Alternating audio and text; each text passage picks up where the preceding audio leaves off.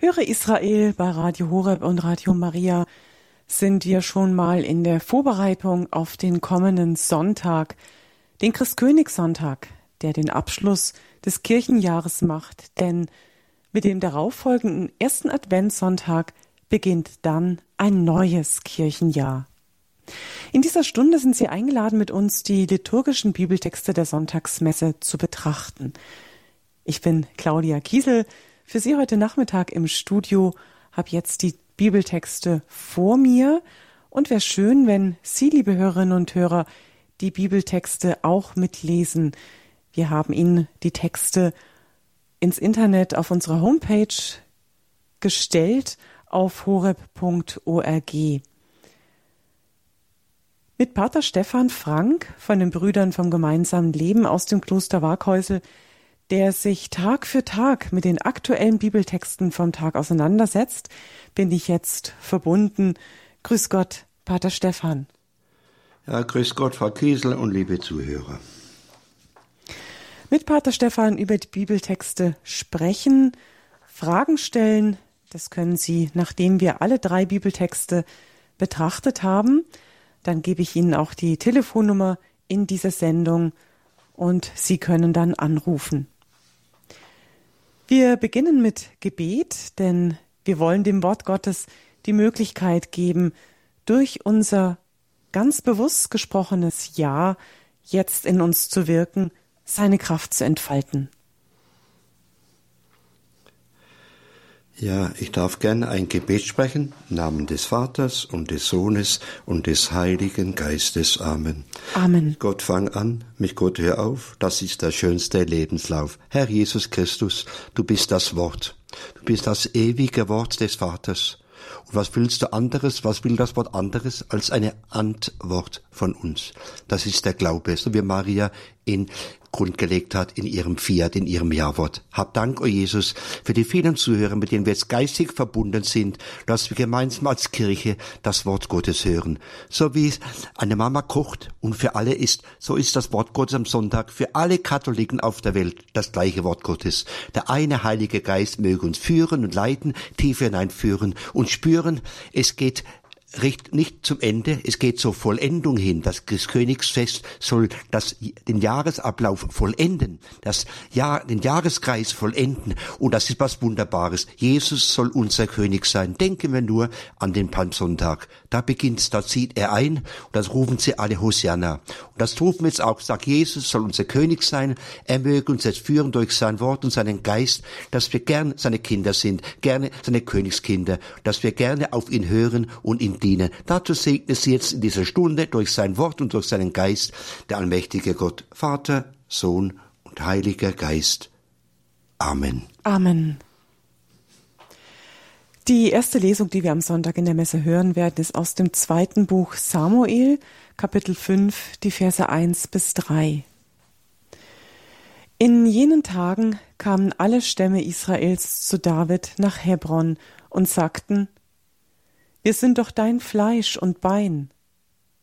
Schon früher, als noch Saul unser König war, bist du es gewesen, der Israel hinaus und wieder nach Hause geführt hat.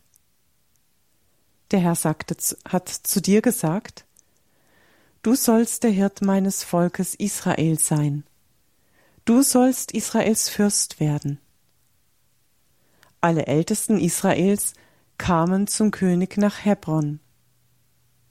Der König David schloss mit ihnen in Hebron einen Vertrag vor dem Herrn, und sie salbten David zum König von Israel.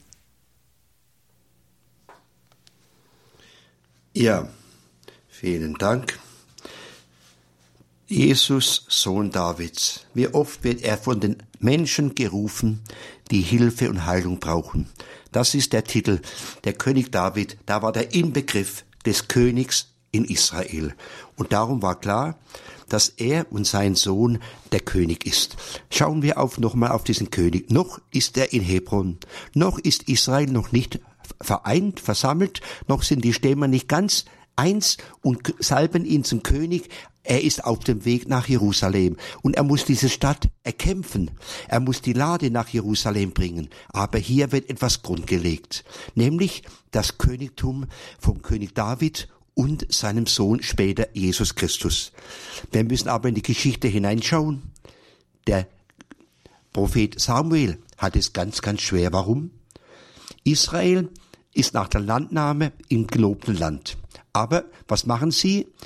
Jesus oder sagen wir, Gott ist ihr König, Gott ist sein das Gesetz Gottes ist wichtig und alle anderen Völker drumherum haben Könige. Und Israel sagt zum Propheten, du Prophet, wir wollen auch einen König. Wir wollen auch so wie die anderen sein, ein König, der uns anführt, der uns in den Krieg führt, wir haben es gehört, der Israel in den Kampf führt und wieder nach Hause führt, der uns vorangeht. Und der König und der Prophet Samuel geht ins Gebet und sagt, du lieber Gott, die wollen einen König. Sie wollen nicht mehr, dann sagt Gott, sie wollen nicht mehr, dass ich ihr König bin. Das Königsgesetz, die zehn Gebote, die Worte Gottes, dass Gott selber ihr König ist, dass Gott sie schützt, sie führt, sie leitet, vorangeht und ihnen hilft. Sie wollen nicht mehr, dass ich ihr König bin. Lass es zu, lass es geschehen. Und der Prophet muss nachgeben, muss zugeben, das, was Gott eigentlich nicht wollte. Es ist eigentlich der Abfall vom Königtum Gottes dass sie sagen, nein, ein Mensch, ein König soll uns, unser König, ein Mensch soll uns anführen. Das tut Gott ganz weh, aber Gott ist so unendlich groß. Seine Wege sind wunderbar und er denkt schon weiter. Aus dem Negativen macht er ein Plus. Er sagt, lass es zu, lass es geschehen, salbe ihn zum König. Aber er sagt auch der Prophet, dann werden sie seine Sklaven sein. Sie werden die ihre Söhne und Töchter in den Dienst des Königs stellen müssen. Sie werden spüren, dass es besser wäre, wenn Gott ihr König ist. Wenn das Gesetz Gottes, das Königsgesetz Gottes wäre, die Richtschnur. Aber nein, sie wollen wie die anderen sein. Und Gott nimmt das an und wendet es im Lauf der Geschichte zum Guten. Gott ist so unendlich groß, er gibt ihnen, was sie wollen, obwohl er weiß, dass es nicht nur gut für sie ist. Und wir wissen alles aus der Geschichte der Könige, eins Königin zwei und eins, wie viel die Könige von Gott abgefallen sind, wie sie andere Frauen geheiratet haben, vom Glauben abgefallen sind. Aber nein, Gott lässt es zu und er salbt diesen David zum König in Hebron. Da ist er einige Jahre, später wird er 33 Jahre in Jerusalem König sein. In Hebron war er, wenn ich es recht weiß, sieben Jahre. Also er ist auf dem Weg in die Stadt dort wo der König seinen Sitz haben soll. Er wird die Stadt erobern müssen, er wird den Palast erobern müssen, er wird Zion seinem Burg machen, dass er wirklich dort Thron und König ist in der Burg, aber noch ist es nicht so weit, noch müssen sie kämpfen und ringen und der Prophet ist bereit, ihren Wunsch zu erfüllen. Aber am Palmsonntag werden wir singen, Jesus soll unser König sein. Gott wollte eigentlich ihr König sein, ihr Herr. Wer ist es, der uns beschützt, der uns führt, der uns leitet, der uns hilft? An wen wenden wir uns, wenn wir Not sind? Doch nicht an einen Menschen, sondern an Gott. Und das ist es, was im Hintergrund steht. Gott wird herrschen, aber auf andere Weise. Er lässt es zu, dass die Menschen genauso sein wollen wie die Menschen in der Umgebung. Und der, der Prophet muss horchen und gehorchen und salbt diesen David zum König. Vorher war es der König Saul als allererstes, aber wir wissen, dass er sein Königtum verwirkt hat. Jetzt sind wir gespannt, wie Gott dieses Volk führt durch den König David und seine Nachfolger. Wir kennen auch die Nathans Verheißung, dass er ihm einen Sohn erwecken wird, der in Ewigkeit auf dem Thron herrschen wird. Das ist die Nathans Verheißung, die wir mitbedenken müssen, dass der König David immer einen Nachfolger haben wird. Das ist das Wunderbare, dass Gott in der Geschichte wirkt als König, obwohl er selber der König und der Herr aller Herren sein will. Wir kennen das von der Offenbarung, dass Gott, es heißt, er ist der König der Könige, der Herr aller Herren. Aber jetzt kommt ein Mensch und der König David, wir wissen das, wie er mit der Bathseba sündigt und so weiter, aber durch all diese Wirkungen und Schwierigkeiten hindurch wird Gott zum Ziel kommen, dass Gott selber, Jesus Christus, ihr König ist. Und er wird Jerusalem erwählen, er wird es erkämpfen, die Stadt Zion, die, die Burg Zion zu seinem Hauptsitz machen und dann wird er dort herrschen. Später wird Jesus sagen, die Propheten müssen in Jerusalem umkommen. Dort wird er König sein, denn Jerusalem ist ein Vorausbild für das himmlische Jerusalem. Dort wird Gott sein, über alles König sein.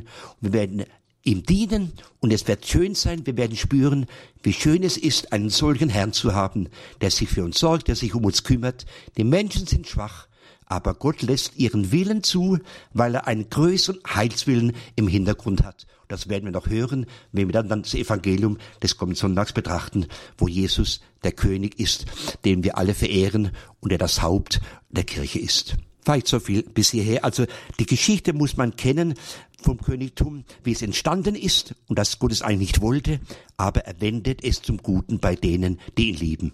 So sagt es der heilige Paulus.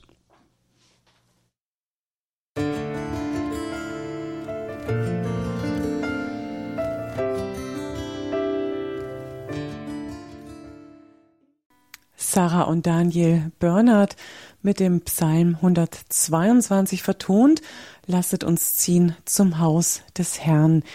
Diesen Psalm, den hören Sie auch am Sonntag in der Sonntagsmesse zwischen der ersten und der zweiten Lesung.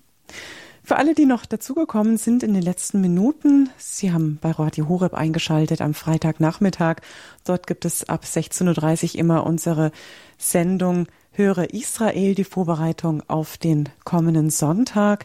Der kommende Sonntag, das ist der Christkönigssonntag. Und wir lesen schon mal die Lesungstexte und den Evangeliumstext.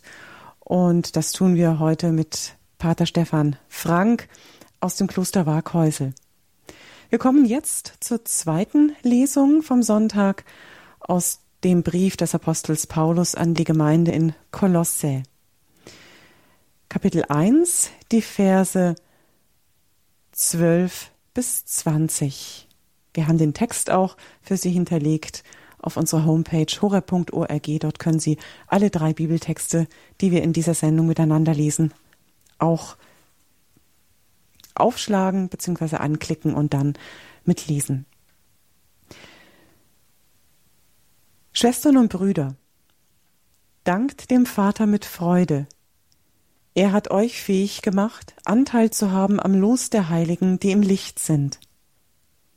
Er hat uns der Macht der Finsternis entrissen und aufgenommen in das Reich seines geliebten Sohnes. Durch ihn haben wir die Erlösung, die Vergebung der Sünden. Er ist Bild des unsichtbaren Gottes, der Erstgeborene der ganzen Schöpfung. Denn in ihm wurde alles erschaffen, im Himmel und auf Erden, das Sichtbare und das Unsichtbare, Throne und Herrschaften, Mächte und Gewalten. Alles ist durch ihn und auf ihn hin erschaffen. Er ist vor aller Schöpfung, und in ihm hat alles Bestand. Er ist das Haupt, der Leib aber ist die Kirche. Er ist der Ursprung, der Erstgeborene der Toten so hat er in allem den Vorrang. Denn Gott wollte mit seiner ganzen Fülle in ihm wohnen, um durch ihn alles auf ihn hin zu versöhnen. Alles im Himmel und auf Erden wollte er zu Christus führen, der Frieden gestiftet hat am Kreuz durch sein Blut. Ja, liebe Zuhörer von Radio Horeb, wir hörten einen Christushymnus, ein Christuslied. Dieser Brief an die Kolosser. Die Theologen sagen, Paulus hat dort nicht selbst missioniert, sondern ein Schüler, Epaphras, egal wie der heißt. Auf jeden Fall sei er nicht dort selber gewesen, hat vielleicht die Gemeinde dort nicht selber gegründet, er ist jetzt schon älter und es treten wir überall ihr Lehren auf. Und der Verfasser dieses Briefes, Paulus oder sein Schüler, versuchen nun in dieser Gemeinde etwas zurechtzurücken, gleichsam das Zentrale unseres Glaubens in den Blick zu nehmen. Benedikt würde sagen, die Zentralität Jesu Christi. Es geht in unserem Glauben um Jesus Christus. Und genau um diesen, um den geht's hier in diesem Lied. Wir müssen eigentlich diese Lesung an einem Sonntag singen. Im alten Gotteslob war dieser Christus-Hymnus vertont. Und dieses Lied ist ein hohes Lied, so wie es das hohe priestliche Gebet gibt, ist es ein hohes Lied oder hohes C, könnte man sagen, auf Jesus Christus. Dass die Gemeinde, wo es Irrlehre gibt, wo es vielleicht Schwächen gibt, und Fehler, wo sie vielleicht nicht mehr das Zentrum ihres Glaubens im Blick haben, wo der Verfasser sagt, schau auf diesen Gott. Zuerst lobt er, dankt er der Gemeinde, dann tut er Fürbitte halten und dann sagt ihnen, schaut, auf Jesus Christus, das Ebenbild des unsichtbaren Gottes. Und viele dieser Titel wurden auch aufgenommen, natürlich im Glaubensbekenntnis und denken Sie auch einmal an das große Glaubensbekenntnis, wo es heißt, das Sichtbare und, das, und die unsichtbare Welt. Auch viele solche Begriffe im großen Credo, im großen Glaubensbekenntnis sind hier entnommen. Und da ist jedes Wort wichtig. Und es ist ein Lied, ein Gebet, ein Dank an den Vater. Dank dem Vater mit Freude, hieß es früher. Er schenkt uns seinen Sohn. Seht, wie groß die Liebe ist, der Vater uns geschenkt hat, sagt Johannes im Johannesbrief. Er hat seinen Sohn gesandt. Er hat Jesus Christus gesagt, und wer dieser Jesus ist, den versucht der Verfasser dieses Briefes uns zu erläutern. Und er sagt, wir haben ja vorhin gehört, dass der König David gesalbt wurde mit dem Heiligen Geist. In Christus heißt er der Gesalbte. Auch wir sind gesalbt mit dem Heiligen Geist. Und der Verfasser sagt, er hat uns fähig gemacht, Anteil zu haben am Los der Heiligen die im Licht sind. Das heißt, wir sind auch Heilige. Wir sind, wir sind eingeweiht in das Geheimnis Jesu Christi. Und früher gab es ein langes Katechumenat, um eingeführt zu werden in den Glauben. Und erst wenn der Glaube dann sicher und fest war, dann gab es die Taufe. Und dieses Lied, könnte man sagen, ist eine Taufkatechese. Eine Katechese über die Person von Jesus Christus. Da kann man die Irrlehre widerlegen und man kann ihnen sagen, schaut, das ist unser Glaube. Und er sagt, wir haben Teil am Los der Heil. Wir haben Teil am Heiligen Geist. Wir sind gesalbt, wir sind Kinder des Lichtes und wir sind aufgenommen in das Reich seines geliebten Sohnes. Nachher werden wir hören vom, vom Verbrecher, heute noch wirst du mit mir im Paradies sein. Im Vater unser sagen wir, dein Reich komme. Was heißt es hier? Durch Glaube und Taufe sind wieder aufgenommen in das Reich seines geliebten Sohnes. Und dieses Reich ist gegenwärtig in der Kirche. Er ist das Haupt des Leibes. Wir sind seine Glieder. Und er sagt, wir haben, wir sind erlöst, wir sind befreit. Gott hat uns die Sünden verziehen und wir kennen jetzt Gott.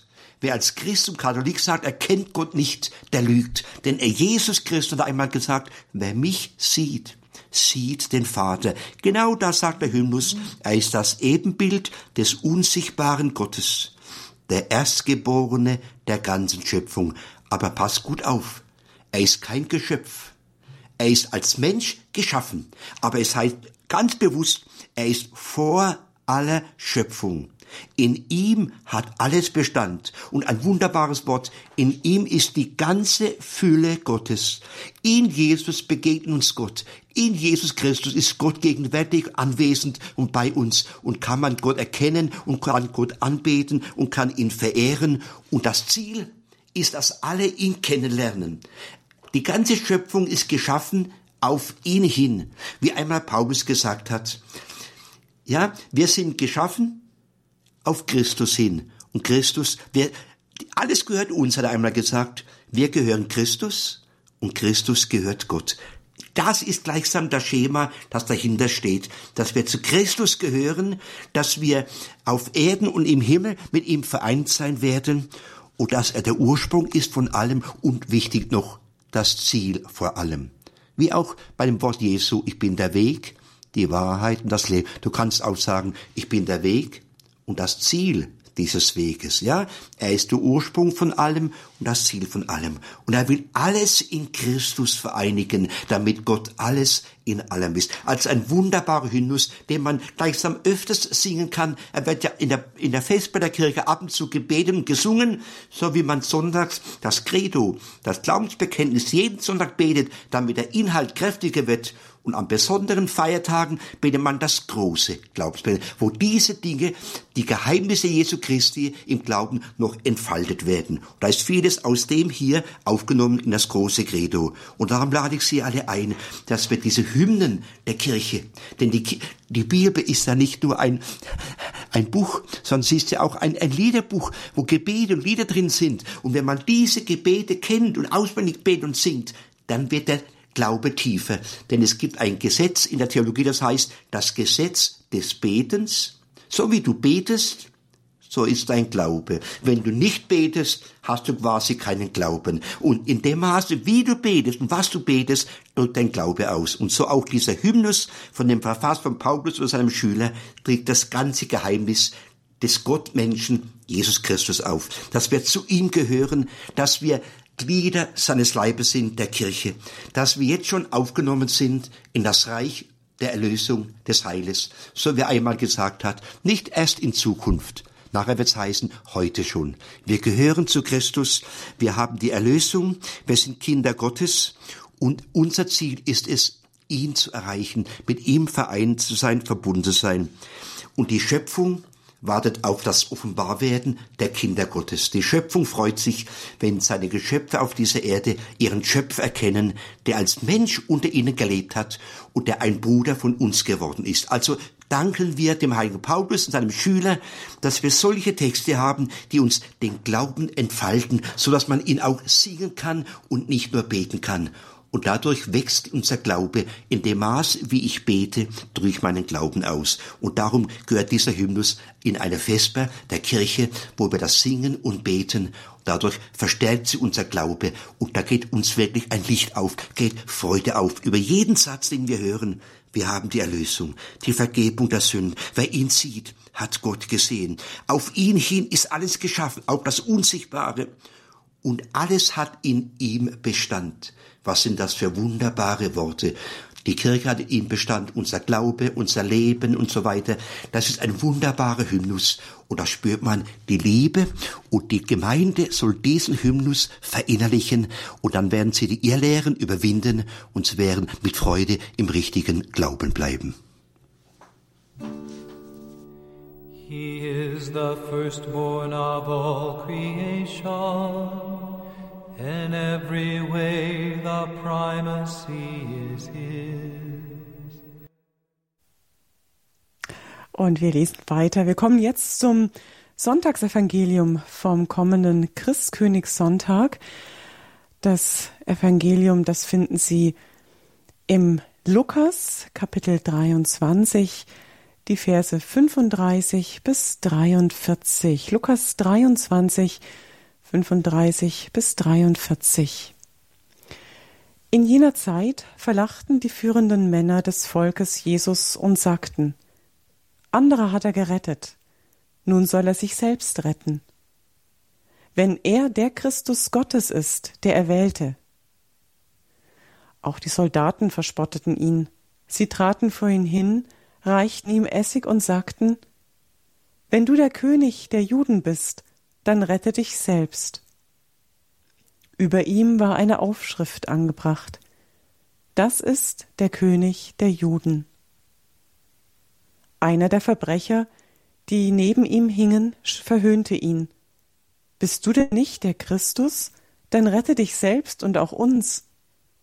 Der andere aber wies ihn zurecht und sagte, Nicht einmal du fürchtest Gott? Dich hat doch das gleiche Urteil getroffen. Uns geschieht Recht, wir erhalten den Lohn für unsere Taten. Dieser aber hat nichts Unrechtes getan. Dann sagte er, Jesus, denk an mich, wenn du in dein Reich kommst. Jesus antwortete ihm, Amen, ich sage dir, heute noch wirst du mit mir im Paradies sein. Ja, frohe Botschaft, Evangelium meine Brüder, meine Schwestern, zuerst ein ganz kurzes Zitat von Papst Benedikt. Das Christkönigsfest ist jung, aber sein Inhalt ist so alt wie der christliche Glaube selber. Denn das Wort Christus ist nichts anderes als die griechische Übersetzung von Messias, der Gesalbte, der König. Meine Brüder, meine Schwestern, es gibt drei Lesejahre, und jeweils eben ein anderes Evangelium, aber jedes, was hat einen Aspekt auf das Königtum Jesu Christi. Also wir haben gehört, dass das Wort Messias hebräisch ist und übersetzt auf Griechisch Christus, der Gesalbte. Und der Gesalbte ist der Erwählte und der König. Also wenn wir sagen, ich glaube an Jesus Christus, sage ich indirekt, ohne es dran zu denken, Jesus ist mein König, mein Herr und mein Gott. Er ist wirklich König. Und das Königtum ist ganz anders. Woanders heißt es einmal, ja, ich bin ein König. Oder beim anderen Leser heißt es, er wird sich setzen und rechts und links scheiden. Aber heute haben wir die Gerichtsszene. Und wir haben es gehört vom König David, der soll unser König sein. Der soll die Kriege führen, auswärts und nach Hause. Der soll Recht sprechen. Und vergessen wir nicht, in Israel gab es keinen König, denn die Herrscher, die durften Gesetze erlassen. Aber der König hatte keine andere Aufgabe, als die Gesetze durchzusetzen. Und Jesus kommt und richtet das Königtum Gottes auf. Auch ein Wort von Papst Benedikt, ein wunderbares Wort. Jesus hat nicht ein eigenes Königtum für sich errichtet, sondern nur das Königtum Gottes. Jesus wollte nichts anderes, als dass Gott Gott ist. Er hat sich so entäußert und ist so Mensch geworden und hat so gedient. Ich bin in eurer Mitte einer, der dient. Er wollte nur eins, dass Gott unser König ist, unser Herr und dass sein Gesetz die Liebe ist und dass er herrschen kann über uns. Aber nicht wie die Herrscher der Welt. Wir kennen das. Bei euch soll es nicht so sein. Die Herrscher unterdrücken ihre, unter ihre Völker. Jetzt schauen wir nochmal aufs Evangelium. Da hängt Jesus am Kreuz der Erniedrigte, der Gekreuzigte. Und das Kreuz ist das Zeichen unserer Erlösung. Das Reich Gottes ist im Kreuz gegenwärtig. In Jesus ist das Reich Gottes zu uns gekommen. Wenn ich mit dem Finger Gottes die Dämonen austreibe, in Jesus Christus ist Gott selber zu uns gekommen. So wie im Himmel. So soll es auf der Erde sein. Und er ist gekommen, das Reich des Vaters aufzurichten. Das Reich Gottes, das Gott Vater ist und wir seine Kinder und dass er herrschen darf mit Liebe und dass wir nicht Sklaven sind, sondern dass wir frei sind, dass wir freiwillig ihn lieben und ihm dienen. Und jetzt kommen wir zum Evangelium. Da hören wir vom dreifachen Spott. Einmal sind es die Vorübergehenden. Das andere Mal das Synhedrium, der Hohe Rat. Jetzt heißt hier, die führenden Männer des Volkes, sie verspotten ihn. Ein Spottkönig, Schauen wir auf den Ecce Homo, seht den Menschen, die Hände gefesselt, die Dornenkrone auf dem Kopf, den, den Pupwandel, oder er hängt am Kreuz, die äußerste Not des Menschen, Jesus Christus. Und was machen die Menschen? Sie verhöhnen und sie verspotten ihn. Und eine ganz große Gotteslästerung. Ihr sagt es auch oft, anderen hat er geholfen, sich selbst kann er nicht helfen. Ihr kennt die andere Verspottung. Arzt, heile dich selbst. Nein, er ist gekommen, Patient zu werden, um die Krankheit von Hochmut und Stolz in uns zu heilen. Er ist gekommen, um uns zu dienen, damit wir mit ihm herrschen. Denn bei der Marienverehrung heißt es ja, mit ihm zu dienen, heißt mit ihm zu herrschen. Und jetzt soll er sich selber helfen. Nein, Jesus, ich danke dir. Du bist gekommen, mir aufzuhelfen. Vorhin haben wir den Kreuzweg gebetet, da ist er dreimal gefallen, ein Hinweis für unsere sündhafte Hinfälligkeit. Nein, er ist gekommen, uns aufzuhelfen. Aus unserem Fall, aus unserem Abfall von Gott ist er gekommen und er nimmt diese Ohnmacht in Anspruch.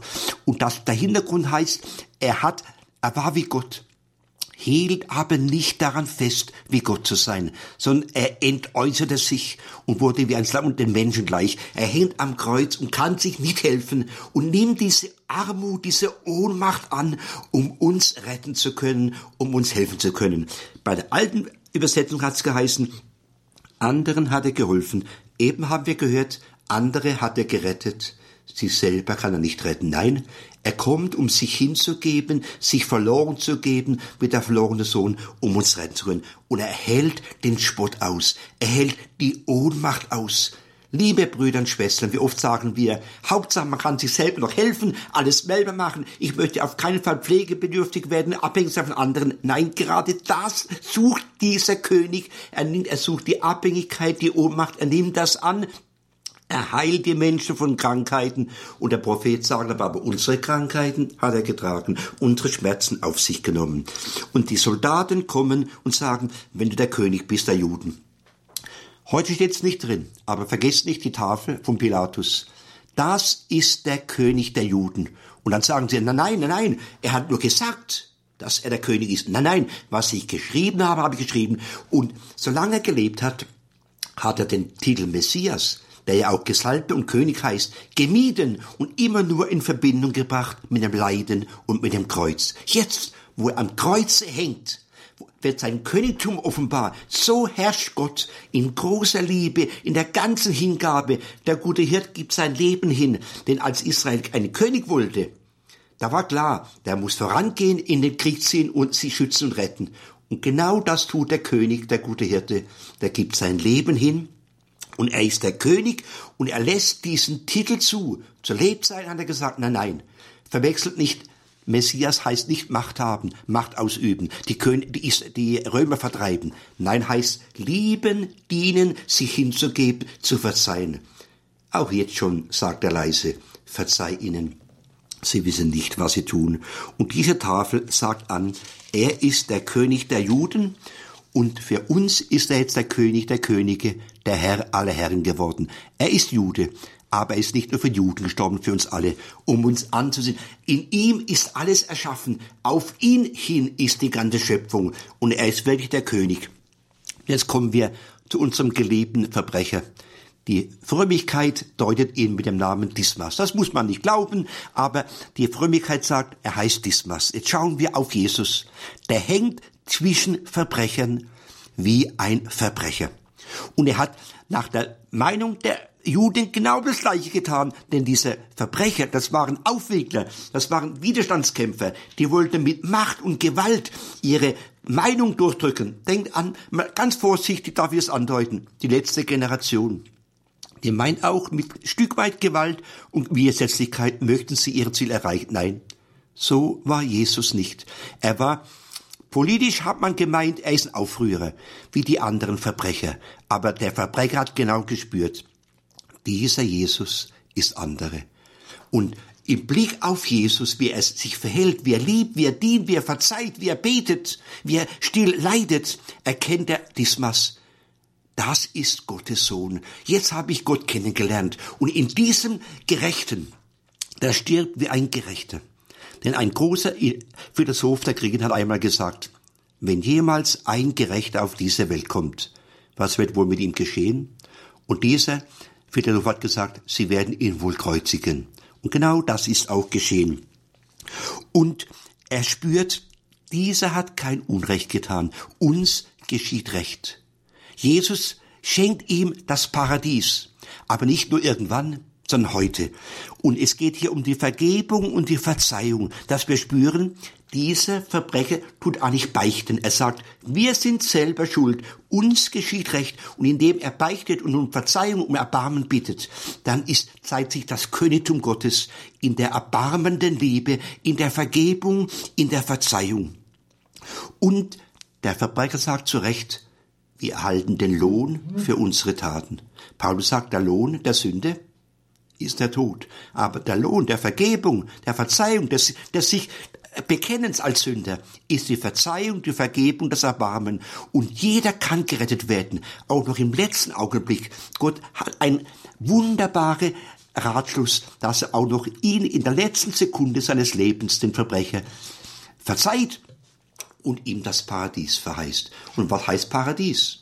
Mit Gott sein, bei Gott sein. Und der, der Verfasser des Evangeliums sagt damit, wir haben das Paradies durch die Sünde verloren und dieser Jesus hat die Macht, uns ins Paradies wieder zurückzuführen.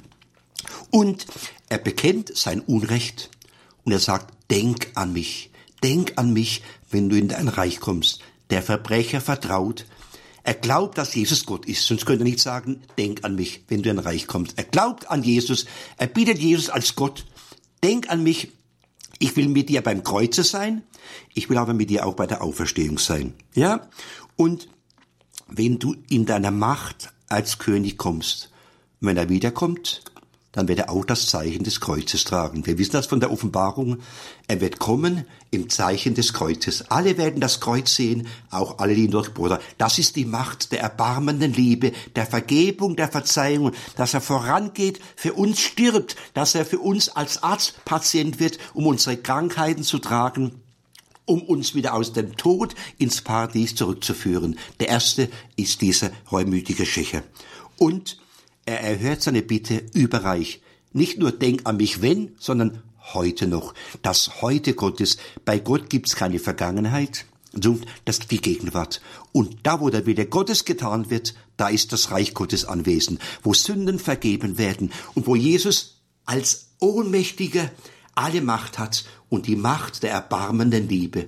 Wenn er sagt, mir ist alle Macht gegeben im Himmel auf Erden, meint er auch diese Macht der Liebe, des Erbarmens, des Verzeihens, auf die Allmacht auszuüben, zu verzichten und diese Ohnmacht anzunehmen, das hat uns gerettet. Ja, danke Jesus, dass du nicht herabgestiegen bist vom Kreuz und am Kreuz geblieben bist. Und vergessen wir nicht, der Schächer hat die Buße getan. Wer mein Jünger sein will, soll sich verleugnen, sein Kreuz sagen. Er hat das Kreuz getragen, er hat sich kreuzigen lassen. Das war die Buße, so wie wir sterben müssen, aber dann folgt die Belohnung, die Auferstehung. Danke, Jesus, dass du König bist, einen solchen König, dem möchte ich gerne dienen, dem möchte ich gerne untertan sein und auf die Ausübung von Macht, Gewalt und Druck verzichten. Dann dienen wir wie er dem Reich Gottes. Das meinen wir, wenn wir beten, dein Reich komme. Danke, Pater Stefan. Liebe Hörerinnen und Hörer, Sie haben jetzt die Möglichkeit, in der Sendung anzurufen, mit Pater Stefan noch über die Bibeltexte und über seine Gedanken, die er noch dazu hatte, jetzt zu sprechen. Wählen Sie die 089 517 008 008. Wir bereiten uns auf den Christkönigssonntag vor. 089 517 008 008. Haben Sie das Reich Gottes schon mal ganz konkret auch erfahren?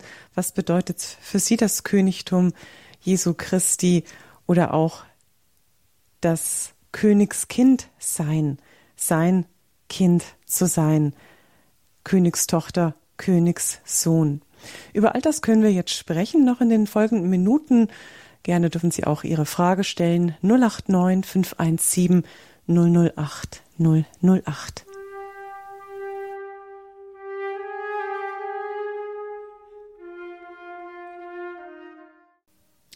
Jesus, remember me. Das war nochmal die Worte des Schächers, die er Jesu zugesprochen hat und wo Jesus ihm dann geantwortet hat, heute noch wirst du mit mir im Paradies sein. Diese Stelle, die wir auch im Sonntagsevangelium gehört haben. Ja, Sie haben noch die Möglichkeit, hier anzurufen in der Sendung und mitzusprechen. Pater Stefan, Sie haben es gerade gegen Ende noch gesagt, das Reich Gottes ist überall da, wo der Wille Gottes getan wird, wo Liebe geübt wird, wo wir Vergebung mhm. einander schenken, zusprechen. Und das, das kann ganz konkret jetzt im Heute stattfinden. Also das ist jetzt nicht irgendein Abstraktum. Manchmal denkt man sich ja so, ja, wie könnte das ausschauen, das Reich Gottes und naja, schöner Traum, aber irgendwie äh, so unkonkret. Ähm, aber es kann durch unser Mittun und Mitwirken auch jetzt, heute, genau in dem Moment stattfinden. Ja, wenn wir auf Gewalt verzichten, ja, auf, wenn wir das Recht nicht missbrauchen, sondern auf das Recht verzichten, es durchzusetzen, sondern Liebe erleiden. Darum sagt auch, glaube ich, der heilige Petrus, es ist besser, Unrecht zu erleiden, ja, als Unrecht zu tun. Das dient dem Reich Gottes. Das braucht aber auch unser ganz konkretes Ja und auch eine, hm, wie soll ich sagen, auch ein, ein, so wie eigentlich der Schächer auch, der von einem Moment auf den anderen Jesus erkannt hat. Ich weiß jetzt nicht, ob er äh, das davor auch schon, ob er sich bewusst war, dass der Jesus neben ihm hängt oder ob das so eine ganz plötzliche Erkenntnis ist. Scheint mir eher so dieses äh, plötzlich fällt es ihm wie Schuppen von den Augen, das ist Jesus. Und da muss er ja von Jesus davon schon gehört haben, oder? Ja, ja. Papst Benedikt sagt, das ist das erste Gebet, das man an Jesus als Gott richtet. Er richtet das Gebet an Jesus als Gott. Denn denk an mich, wenn du in dein Reich kommst. der glaubt, dass er Gott ist und der Jesus ist auch ganz sicher, äh, dass er in das, dass er sofort mit dem Tode nach, zum Himmel kommt, zu Gott, zum Vater. So wie wir, so wie die Kirche auch glaubt, dass die Märtyrer, wenn sie wirklich aus großer Liebe ihr Blutzeugnis ablegen, sofort in den Himmel kommen sofort bei Gott sind. Und Jesus weiß, dass er in dieser Hingabe ganz bei Gott ist und ganz zu Gott kommt. Und darum kann er ganz sicher sagen, du wirst mit mir heute noch im Paradiese sein. Und dieser Schächer erkennt ihn als Gott, so wie der Hauptmann, wie wir es gehört haben, wahrhaftig, dieser Mensch war Gottes Sohn. So handelt nur Gott, so kann nur Gott sein. Und das hätten auch die Juden erkennen müssen, wenn sie die Wunder gesehen haben, das kann nur Gott wirken. Und was haben sie gemacht? Sie haben dann gesagt, sie wollen es nicht anerkennen, haben sie lieber gesagt, ah, da ist der böse Feind am Werk. Diese, diese, diese zwei Möglichkeiten gab es für sie. Entweder es zu erkennen, er ist Gott, wirklich Gott, er hat die Macht, oder zu sagen, er ist mit Belzebul, mit dem Teufel im Bunde. Also von mhm. daher, und es geht immer auch um das Recht. Dem König, das, die Königspsalmen in der Bibel sind auch ganz, ganz wertvoll. Wohl uns solch einen, eines Herrn, wohl dem Volk, das Gott als König zu feiern weiß, dass mhm. Gott unser König ist und dass er Recht uns verschafft, dass nicht wir uns Recht verschaffen sollen, sondern verschaff mir Recht, o oh Gott. Dass Gott dass Jesus glaubt, dass der Vater ihm das zum Recht verhilft, indem er auf das, das Unrecht annimmt und verzeiht. Das glaubt er, dass Gott ihn dafür belohnt und ihm das Recht verschafft in der Auferstehung. Ja, da gäbe es noch viel jetzt ähm, hinzuzufügen, beziehungsweise noch, noch mehr tiefer ins Gespräch zu kommen. Ich möchte aber die, einem Hörer noch die Möglichkeit geben, der aus Mannheim hier in der Sendung anruft. Oh, Herr Giffried. Wunderbar. Ja. Wie hören Sie jetzt? Grüß Gott. Ja, grüß Gott. Äh, ich hätte mal noch eine Frage und zwar äh, zu dem äh, Schächer, zu dem Jesus sagt, äh, heute noch wirst du ihm mit mir im Paradiese sein, ja. Äh, mein, ich hatte einen Cousin, der war Pater bei den Comboni-Missionaren. Der hat ein Buch geschrieben über seine Lebenserinnerungen und er schreibt dann auch, dieser Martismus, der Verbrecher, der auf der rechten Seite von Jesus am Kreuz hing, äh, wo äh, ist es hinterlegt, dass äh, dieser Verbrecher Dismas hieß. Ja, gut. Ich habe ja gesagt, das ist die, die christliche Frömmigkeit gibt ihm den Namen. Das steht nicht in der Bibel, das brauchen Sie auch nicht glauben. Sie können ihm einen anderen Namen geben von mir aus. Aber die, viele Christen, die als Andachten beten und so weiter, die geben ihm einfach diesen Namen Dismas. Und wichtig ist nicht sein Name, sondern die Tatsache, dass er, aber es geht, es geht hier auch um die Vergebung der Sünden. Wir haben vorhin gehört in der zweiten Lesung, dass weil, als wir die, in ihm die Vergebung der Sünden haben. Nur wo Sünden vergeben werden, ist das Paradies wieder offen. Vorher haben wir zum Reich des Todes gehört. Und dieser Dismas erkennt sein Unrecht, erkennt es an und sagt, uns geschieht Recht. Das ist genauso, wenn die sagen, durch meine Schuld, durch meine Schuld. Ich habe gesündigt. Und, oder der Zachäus, ich habe andere übers Ohr gehauen. Und das ist die Voraussetzung, dass Gott Recht verschaffen kann, indem wir unser Unrecht anerkennen, nicht auf andere deuten und der ist selber schuld, sondern ich, ich habe es verschuldet. Und dann beginnt die erbarmende Liebe, die Vergebung, die Verzeihung. Und dann darf er mit Jesus ins Paradies eintreten. Und diesmal wird er genannt von der Frömmigkeit, wie gesagt, es steht eigentlich nicht, wie vieles auch nicht in der Bibel. Auch Joachim und Anna steht nicht in der Bibel. Und doch verehren wir die Eltern der Großmutter als Joachim und Anna, wenn sie wollen. Mhm. Ja, danke, Herr Gefried. Grüße nach Mannheim. Die äh, Qualität ist jetzt nicht sonderlich gut. Deswegen mhm. gehen wir jetzt ähm, zur nächsten Hörerin noch ganz kurz. Grüß Gott. Hallo? Ah, Grüß Gott, ich rufe aus München. Ähm, ein Satz haben Sie gesagt, was mich ziemlich erschüttert hat. Sie haben gesagt, wenn Christus vom Neuen auf die Welt käme, was würden, wie würden wir reagieren oder sowas? Ja, gut. Und ich habe gesagt, wenn er wiederkommt, wenn auch im Zeichen des Kreuzes kommen, da steht in der Bibel, hat er selber gesagt, wenn der Mensch in der Macht der Engel kommt, im Zeichen des Kreuzes, dann wird es auch das Kreuz wieder herrschen. Das Kreuz ist der Angelpunkt von unserer Schuld, von unserer Vergebung, von der Liebe Gottes. Das ist das Zeichen, mit dem er wiederkommen wird in Herrlichkeit. Und darum herrscht er vom Kreuze aus. Vom Kreuze aus herrscht unser Gott. Das habe ich eigentlich sagen wollen. Nicht, wenn er noch einmal wiederkommt. Er kommt nur in Herrlichkeit wieder. Und das habe ich andeuten wollen. Ach, ich habe sofort an dieses, an einem Buch von Dostoevsky, wo er über die, die große Inquisition spricht. Aber das, Ja. Aber ich habe auch den Philosophen zitiert, wenn einmal ein Gerechter auf diese Welt käme, ein ganz gerechter heiliger Mensch, was wird wohl geschehen? Und der hat prophezeit, die würden ihn wohl kreuzigen. Und genau so ist es geschehen. Ja, danke Ihnen. Das Königtum Gottes besteht eben in der Vergebung, in der erbarmenden Liebe, auf den Verzicht von Macht und Gewalt auszuüben, sondern die erbarmende Liebe, die Vergebung, aber auch unsere Bekehrung, dass ich sage, ich, ich habe gesündigt, ich brauche die Beichte, ich brauche die Taufe, ich bin auch ein sündiger Mensch. Wenn wir das anerkennen, dann kann Christus in uns herrschen und dann beginnt was Neues. Also die Bekehrung gehört auch dazu. Wenn man dieser Liebe begegnet ist, dann kommt auch die Bekehrung, wie beim Zachäus zum Beispiel. Danke Ihnen noch, liebe Hörerinnen und Hörer, die Sie den Abschluss hier mit Ihren Anrufen gemacht haben. Hier bei Höre Israel, Vorbereitung auf den Sonntag. Heute auf den Christkönigssonntag bei Radio Horeb und Radio Maria.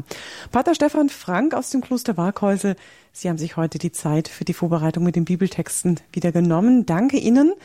Am Sonntag feiern wir bei Radio Horeb um kurz vor elf die heilige Messe zum Christkönigssonntag mit Papst Franziskus. Wir übertragen live hier bei Radio Horeb diese Sendung hier und heute vorbereitend gibt's auch als CD beim Radio Horeb CD-Dienst oder auch als Podcast in der Radio Horeb Mediathek auf horeb.org im Internet. Vielleicht kommen Sie ja am Sonntag mit anderen Kirchenbesuchern ins Gespräch, liebe Hörerinnen und Hörer. Dann könnten Sie auch hinweisen auf diese schöne Möglichkeit bei Radio Horeb, sich im Vorfeld schon mit dieser Sendung live am Freitagnachmittag oder im Web oder auf der App zum Nachhören, sich so auf den Höhepunkt der Woche, die Sonntagsmesse, vorzubereiten. Danke für Ihre Mithilfe bei unserem gemeinsamen Auftrag der Verkündigung. Danke auch für jeden Euro Ihrer Spende, mit dem Sie diesen Auftrag unseres Radios wertschätzen. Ich darf Ihnen allen einen gesegneten Christkönigssonntag wünschen. Mein Name ist Claudia Kiesel und Pater Stefan wird mit uns jetzt am Ende noch beten und uns segnen. Ja, ich möchte ganz Schluss auch einen Gedanken weitergeben. Das Fest wurde ja 1925 eingeführt und dem Jesus, dem König, dient man, indem man sein Herz verehrt, seine Liebe, seine Haltung. Und darum ist die Herz Jesu Frömmigkeit, die Herz Jesu Verehrung wirklich auch Gott gewollt. Das ist genau das Gleiche wie die Christkönigsverehrung.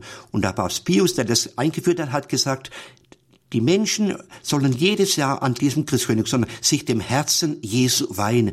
Die Welt soll man ihm anvertrauen, dass er herrschen kann in unserem Herzen, in unserer Welt. Das ist ganz wichtig. Und ich möchte beenden mit einem kleinen Vers, den wir auch gerne singen am Palmsonntag. Da geht es auch genau das Gleiche. Da heißt es, Jesus soll unser König sein, Hosianna, Amen. Ja, diesem Jesus will ich dienen, wohl uns solch einem Herrn. Maria, du kannst uns dabei helfen, was es heißt, diesem König zu dienen, heißt mit ihm herrschen. Dazu segne sie für einen guten Christkönigssonntag der allmächtige Gott, Vater, Sohn und Heiliger Geist. Amen. Amen.